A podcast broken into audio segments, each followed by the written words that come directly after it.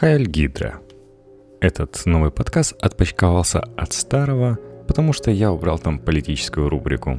А вот инфа 146%, как можно догадаться из названия, будет только из нее и состоять. Поехали! Первый выпуск начнем с ироничной рубрики, которую вы могли слышать ранее. 5 копеек Сталина ГУЛАГа. Да, тот самый блогер, тот самый Телеграм – полагаю, будет чем-то новым для тех, кто сидит до сих пор в WhatsApp или Вайбере. Нашумевшая речь Константина Райкина интересна не столько содержанием и самим спикером. Все-таки публичный демарш представителя потомственной интеллигенции в нашей стране событие, откровенно говоря, нечастое, сколько реакций на нее. Художественный руководитель театра «Сатирикон» спокойно и доступно объясняет, что в стране не просто капец – а капец-капец. На что вылезают какие-то мифические абракадабры, нанюхавшиеся бензином, и, не снимая своих вязаных шапочек, начинает вещать про Обамку, пятую колонну, дедов и так далее с полным набором юного долбоклюя. Да и бог бы с ним, с клоунами. В конце концов, упарываться выхлопными газами у нас не запрещено. И кто не нес бреда по пьяному делу, но когда официальный представитель президента в этой ситуации, приобнимая недоразумение в кожзаменителе, заявляет «Фиг ли ты умник ноешь, мы тебе башляем, а значит нам и решать, какой будет в твоем театре репертуар, а ты только лохактуар какой-то ставишь». И дело даже не в том, что есть, на самом деле нет, еще какие-то налогоплательщики, которые как бы по идее пополняют казну – а в том, что коллективный Джикурда уже не только правит, а натурально куражится. Вся история с Паниным прекрасна, если это слово уместно, учитывая контекст, тем, что теперь каждый раз, когда всевозможные дяди и тети будут рассказывать о возрождающейся духовности, закрывать выставки, отменять спектакли, запрещать фильмы и вообще – всячески лезть в личную жизнь человека своими потными ручонками, можно с чистой совестью спокойно отвечать. А вы вообще по федеральному каналу в прайм-тайм, когда все российские семьи у телевизора показывали, как актер этих самых театров собаку сношал. Да я, конечно, понимаю, что наши ответы не Панин, и, соответственно, никого того самое, даже пса Милонова. Но чистая совесть – вещь хорошая – и всегда пригодится, несмотря на времена, в которые оперу «Иисус Христос. Суперзвезда» смотреть нельзя, а сношающихся с животными людей не возбраняется. О русской крайности уже сказано немало, но я и не претендую на оригинальность, лишь хочу очередной раз зафиксировать. Пока западный мир тихо готовится к Хэллоуину, скромно кромсает тыкву и покупает конфеты – в России нечистая сила разгулялась в лучших булгаковских традициях. Просто прочувствуйте момент. Первый снег срывается с черных небес, пронизывающий ветер разносит его, а пресс-секретарь президента требует у мотоциклиста, которого попутал бес, извиниться перед художественным руководителем театра, которого сам обкладывал еще вчера. Гордый ночной волк, Панин, отойди, отбрыкивается и говорит – что это был вовсе не бес, а патриотическое чувство. И над всем этим парит известный актер верхом или сверху на собаке. И нет больше ничего. Ни кризиса, ни проблем, ни бед, ни задержи зарплат, ни урезания расходов на медицину. Только бесы, упыри и тьма. Много тьмы. Russian fucking Halloween. В день памяти жертв политических репрессий хотелось бы сказать, что скучающий по колбасе за 2.20 любит в противовес антигуманному режиму, царившему на территории России 70 лет и загнавшему миллионы людей в могилу, ставить достижения технологического прорыва. Они кричат «Ну да, загубили массу людей, зато привели электрификацию». А что, в США до сих пор освещает помещение с помощью лучин – в Дании, Франции или Португалии в каждом доме стоят керосиновые лампы? Нет. Там тоже, как ни удивительно, горит лампочка. Но при этом обошлось без массовых убийств. Или после войны восстановили страну. А что, Германия, которая выплачивала контрибуции, не восстановилась? Или Япония до сих пор живет на обломках ядерного взрыва и вовсе не стала мировым центром современных технологий. Все прекрасно строились. И обошлось опять же без массовых убийств. А может, наоборот, если бы советская власть не мешала, все было бы гораздо лучше. Если бы Королева не бросили в лагерь и не сломали бы ему челюсть, может быть, и в космос раньше бы полетели. Если бы великого русского экономиста Кондратьева, циклы которого до сих пор используют управляющие на Уолл-стрит, не сгноили бы в лагерях, может быть, экономика в СССР не рухнула бы от банального падения цен на нефть? Если бы Мандельштама не похоронили в общей яме с такими же несчастными по пересылке, то вся страна, может, и не слушала бы Блатняк, Михайлова и Тимати. А сколько других, не менее талантливых людей осталось на лесоповале? Людей, которые стали жертвами огромной репрессивной машины, убивающей просто чтобы убивать, без цели, как обезумевший маньяк. Вопрос не в том, что служители церкви носят часы за несколько миллионов. Носят и носят. Бог бы с ними. Или дьявол, уж не разберешь. Да и не сильно это и хочется. В конце концов, это их личное дело. На что тратить пожертвования доверчивых граждан или очередной грант, выделенный на морально-нравственное воспитание молодежи? К тому же, если родители не возражают, чтобы упитанный бородач, приехавший на крузаке, затирал их чадом, почему он имеет право быть обвешанным золотом, как Канни Уэст. Они, рабы, твари божьи, должны только молчать, не выпендриваются и, когда вырастут голосовать за нужного человека, то пусть проповедует. Как говорится, в свободной стране живешь. Хочешь – на зону едешь, а хочешь – на кладбище понесут. Дело же в том, что церковным иерархам тупо стало недостаточно всех этих яхт, бронированных меринов и других атрибутов роскоши. Я, как проклятый светский человек, который, естественно, будет гореть в аду, вспомнил бы про классический пример пирамиды Маслоу, когда, удовлетворив низменные потребности, хочется возвышенных.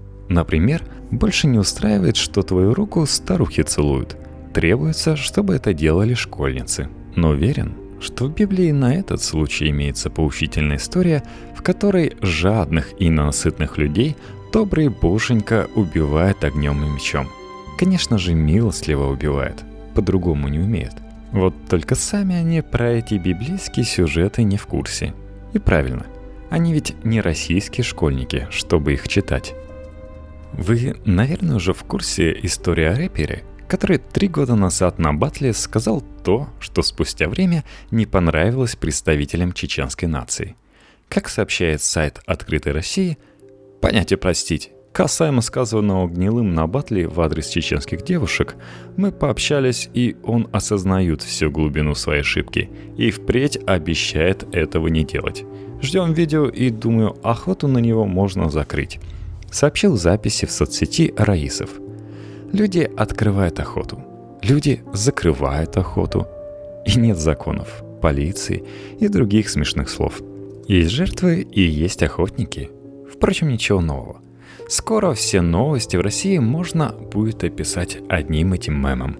Учитывая, что Чечня живет по родоплеменным правилам, в основе которых копирование образа своего вождя, то история с объявлением охоты на людей, чье мнение идет в разрез с твоим, это абсолютно нормально. Я об этом регулярно пишу. Если вы думаете, что убийство Немцова, угроза оппозиционным лидерам, публичные оскорбления Емельяненко и другие проявления дружбы народов, ежедневно демонстрируемые чеченским руководством, это где-то далеко и с вами никогда не случится, то вы ошибаетесь. Случится и это очень близко. Просто вы не то напишите в соцсетях, не так посмотрите, не уступите в очереди или совершите любое другое действие, которое гордые горсты воспримут за вызов. И вы будете наказаны. Не Рамзаном, конечно, а его четвероюродным братом троюродного брата соседа, который прекрасно понимает, что сегодня лицензия на охоту выдается по национальному признаку – и ни мне, ни вам, ни вашим друзьям ее не получить. Потому что Кремль четко обозначил роли.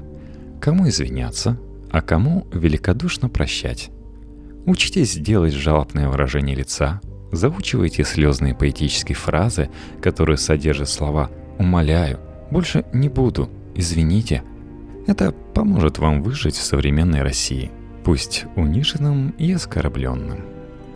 Кремль может создавать нации, религии, придумывать новые упражнения для фитнеса, разрабатывать неизвестные до сегодняшнего дня системы йоги, единоборства, танцы, считать Землю плоской, но это ничего не изменит в искренней и поразительно точной фразе Дмитрия Медведева «денег нет». Путин может переименовать русскую нацию, расформировать ее вовсе и даже, подобно Арии Старк, обезличить. Но это ничего не поменяет в финансовом плане страны. Экономика – бесчувственная и расчетливая сука. Недаром на Западе ей так комфортно – можно по 10 раз на дню обмазываться духовностью, ненавидеть геев, Обаму, любить Сталина, ставить памятники Грозному, рвать голосовые связки на телевизионных шоу в споре о том, кто больше патриот. Но эта коварная дрянь не проникнется. И, словом, ей плевать на наш особый путь. Ее холодное сердце не радует разговоры о закате Европы, она смотрит только цифры. Экономические показатели которые неуклонно снижаются уже не один год, делают абсолютно бессмысленным весь этот карнавал безудержного безумства. Весело послушать после работы под рюмку водки про госдолг США, а когда с работы уволили, а последнюю рюмку разбили об голову коллекторы, выпивая выплаты по кредиту, то какая в жопу разница, как сейчас называется твоя нация, если ты пошел зашивать пробитую башку, а поликлиника закрыта – потому что денег нет.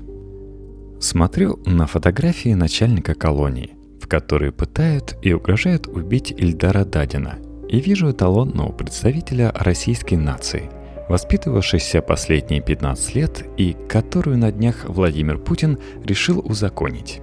Вот этот майор в Турции, а вот женой, и еще сыном, и на каком-то семейном застолье, а вот он в форме – Утром он просыпается, уходит на работу, издевается над людьми, подвешивает их, пьет, обещает изнасиловать, заполняет бумажки, приходит домой, планирует отпуск с женой, интересуется у сына учебой. На следующий день опять изнасилование, пытки, побои, канцелярская рутина, семейный ужин. В кругу своих родственников его, вероятно, уважают. Выбился в люди. Начальником стал. За границу ездит, машину купил – да он и сам, наверное, верит, что защищает страну, щемит всякую шваль, а проблески гуманизма душит фразой «мне ипотеку платить». Эти слова в современной России способны объяснить все. Они как слезы на проповеди, символ очищения. «Мне ипотеку платить». И все все понимают. Нельзя осуждать человека. Даже избитые заключенные после этих слов, лежа на бетонном полу, сплюнет последние зубы и уже беззлобно посмотрит на садиста. Ипотека же. Путин когда-нибудь уйдет. Политическая система современной России будет реформирована. А вот с этим адом, готовым оправдывать любые зверства простыми потребительскими запросами. Отель все включено, Ford Focus в кредит, ребенку смартфон, Женя шубу, что все как у людей. С ними что делать? Они ведь никогда и никуда не уйдут. Поклонская оскорбилась фильмом «Матильда» и потребовала как минимум его проверить, а желательно вообще запретить. Прокурору-депутату не помешало скорбиться даже тот факт, что фильм она не смотрела, но зато слышала, что он о романе Николая II и балерины Матильды Кшесинской. И как главная монаршая особа страны, напомню, что на акцию «Бессмертный полк» Наталья вышла с иконой Николая II – вот бы батюшка-царь припух, узнав, что его под командование Сталина и красные знамена поставили. Молодая Мизулина говорит, что никакого секса между императором и балериной не было. А история сообщает, что было. Да черт бы с ней с историей. Кому она нужна? Когда губернаторы рассказывают, как Иван Грозный сыну из Петербурга врачей на повозке времени привозил. Тут имеет место быть идеологическая диверсия – Провокация. Пятиколонный бунт с целью опорочить Россию. Посудите сами. Николай II был, мягко говоря, не очень удачливым политиком. Войну проиграл, страну потерял, семью не уберег, а если еще выяснится, что даже балерине не засадил, то что получается, в нашей славной истории нет светлых страниц? Требую проверить депутата Поклонскую на шпионаж. Тут нельзя исключать украинский след и срочно выделить Михалкову фигалиард долларов на съемку порнофильма с Николаем II в главной роли. Не посрамим Отечество. Как вы поняли, в этом подкасте я буду ртом транслировать чужие мысли. Если вам нравится слушать аудиокниги, то идея аудиостатей должна быть в пору и не вызывать удивления –